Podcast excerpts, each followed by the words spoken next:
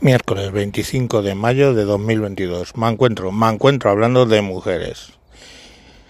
La diputada mexicana América Rangel, eh, bueno, eh, hizo un discurso en el Parlamento mexicano donde dijo que ella, por mucho que se lo digan, no es una persona menstruante ella es una mujer, no una persona menstruante.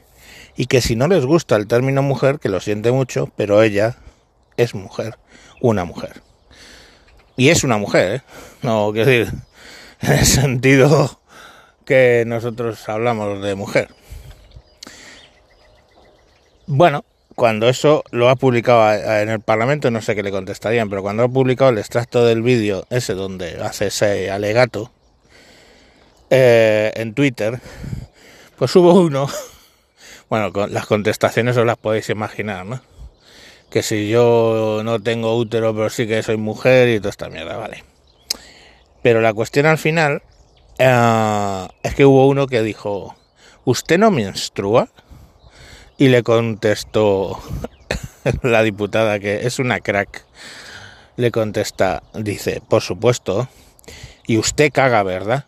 Pero no por eso le llaman a usted persona cagante. Qué bueno, de verdad, es, mi heroína.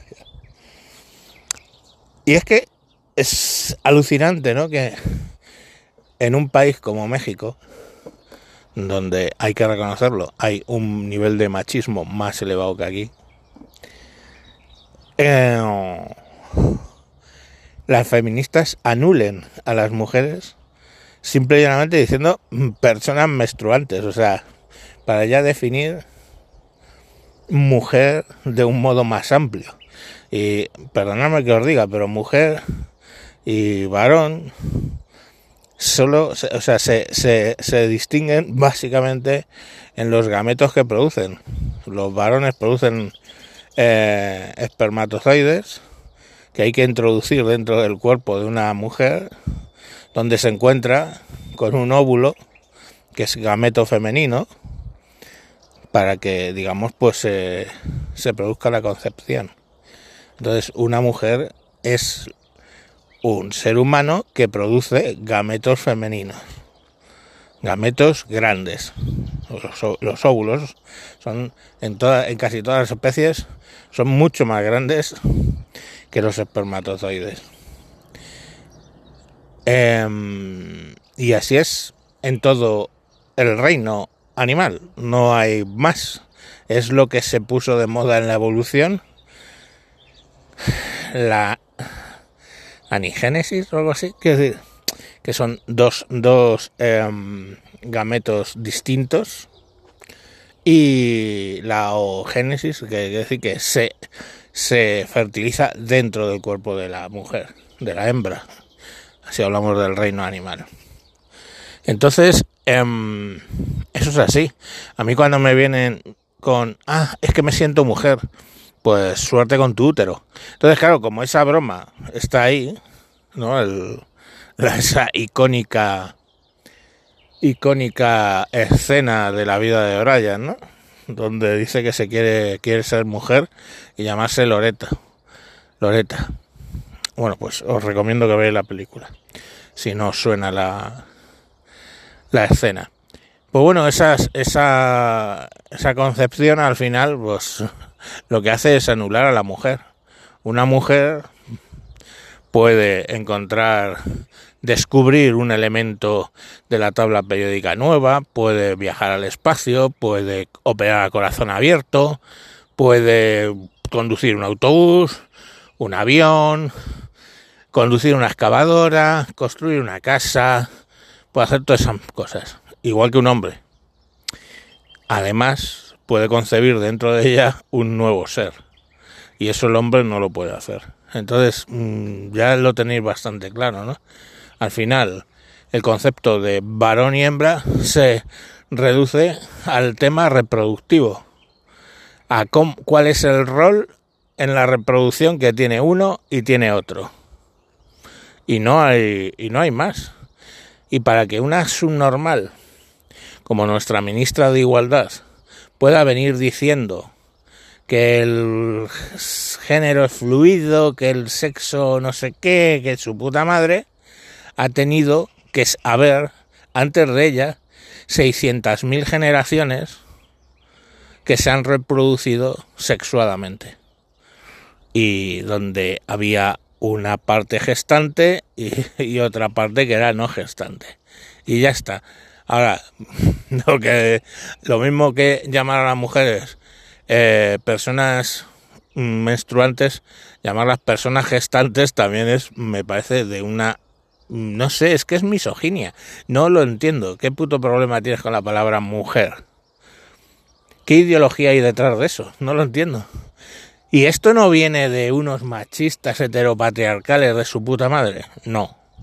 Esto viene de feministas radicales. O sea, ellas se están borrando a sí mismas. Y si levantas la voz y dices, oiga, te señalan con el dedo y te dicen que eres transfóbica.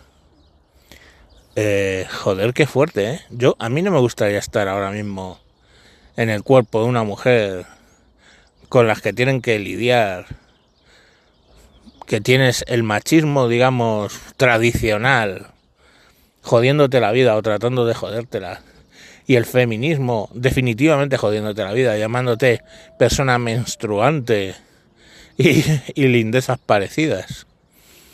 Eh, y, y, y, y, además, que si tú no quieres estudiar, porque te gusta estudiar filosofía o letras o cualquier otra historia,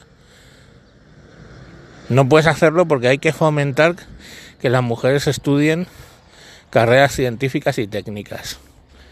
Perdón, no son mayorcitas, no pueden decidir lo que les salga de los putos cojones, perdón, o varios, estudiar.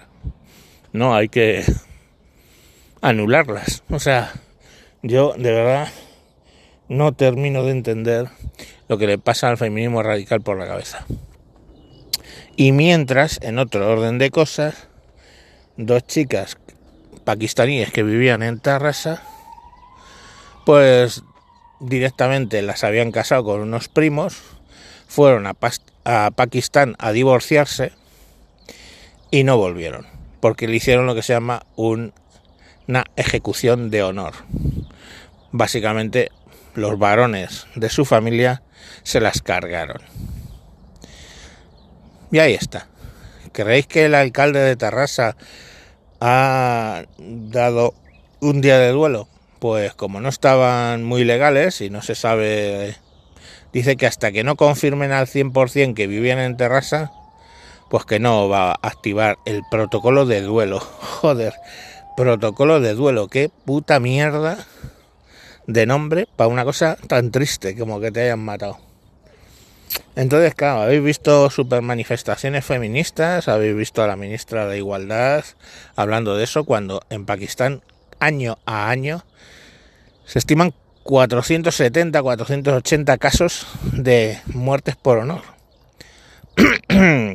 y esos son, entendamos, los que salen a la luz porque eh, generalmente no se presenta por parte de los padres de la chica, no se presentan cargos, ¿no? Hay un protocolo por el cual los padres, la familia de la hija, perdona a los que la hayan matado. O sea, fijaros qué magnánimo soy. Entonces la mitad, o sea, la mitad no, muchos, se supone que muchos de esos asesinatos de honor no llegan a contabilizarse. Y bueno, eso, pues qué, a las feministas de aquí les vale verga. Yo, de verdad, os lo digo, no, no me gustaría ser mujer actualmente, la verdad. Ni de lejos. Bueno, pues nada, eh, a las que sois feministas de las tradicionales, pues tenéis trabajo por hacer.